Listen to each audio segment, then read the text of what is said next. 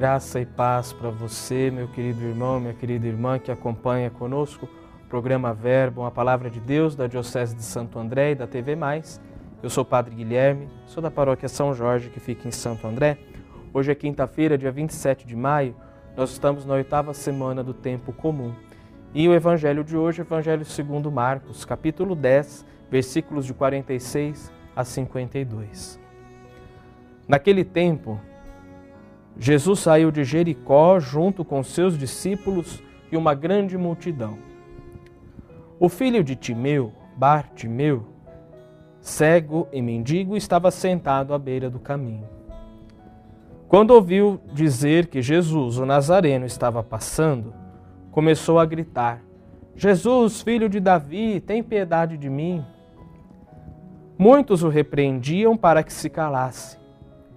Mas ele gritava mais ainda: Filho de Davi, tem piedade de mim. Então Jesus parou e disse: Chamai-o. Eles o chamaram e disseram: Coragem, levanta-te, Jesus te chama.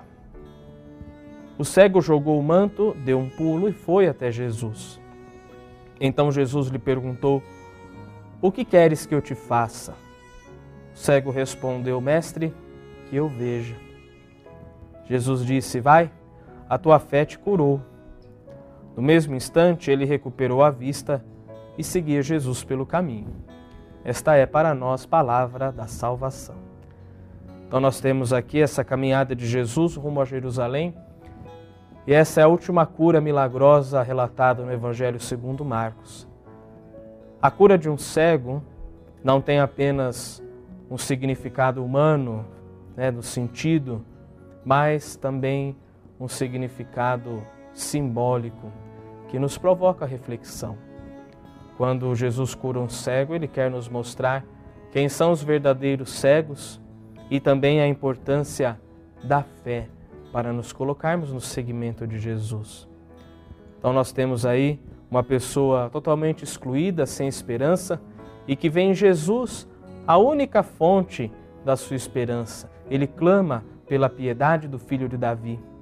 Jesus tem sempre a sua boa notícia, ele se aproxima de todos aqueles que são oprimidos, todos aqueles que estão distantes, e ele então devolve a visão, devolve a luz para a vida deste homem.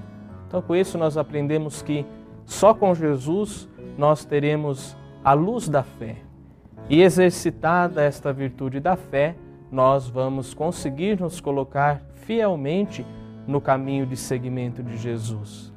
Para quem não tem fé, seguir Jesus não é algo essencial, mas para aqueles que são iluminados pela luz da fé, sabem que o seguimento de Jesus é algo vital para todos nós. Então, que esta palavra ilumine a nossa vida, nos encha de esperança, nos dê coragem para nos levantarmos e nos colocarmos a caminho do reino de Deus sobre você e sua família desça e permaneça a bênção do Deus Todo-Poderoso, Pai e Filho e Espírito Santo. Amém.